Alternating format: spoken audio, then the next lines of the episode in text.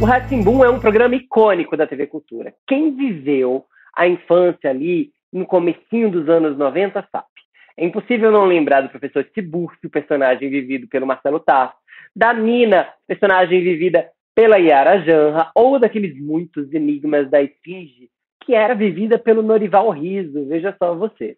Tinha um elenco numerosíssimo, tinha a Eliana Fonseca, tinha o Ricardo Correal, o Marcelo Mendes, a Mama Brusqueta, quando ainda chamava Luiz Henrique como um extraterrestre.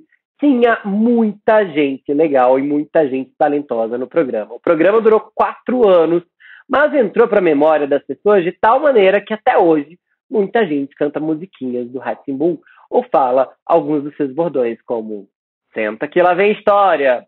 Pois é, não é à toa que esse programa marcou tantas gerações e foi tão premiado. Ele recebeu muitos prêmios, durante os quatro anos que estava no ar ali. É, ele teve 200 episódios em média, 192 para ser mais exato.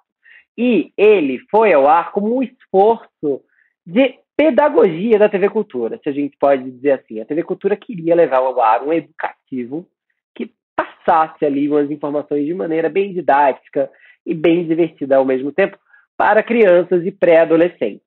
A média de público que queriam atingir era de crianças entre 4 e 7 anos. Acabaram atingindo uma geração inteira e muito maior do que essa. Mas, se você quer mais detalhes, eu desconto.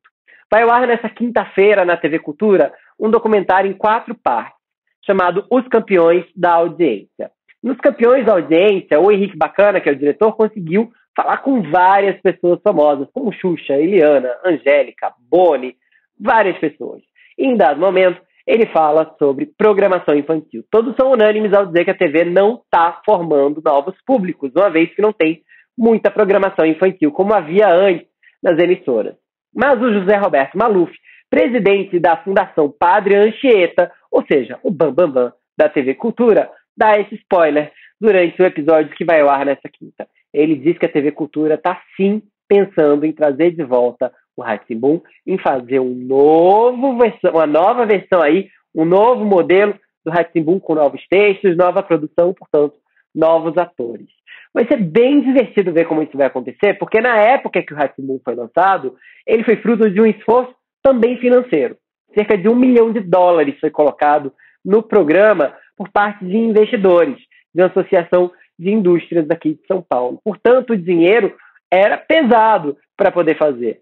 Dava para entender porque esse dinheiro era pesado. Tinha múltiplos cenários, tinha uso de computação gráfica, tinha um elenco numeroso, tinha uma produção cara.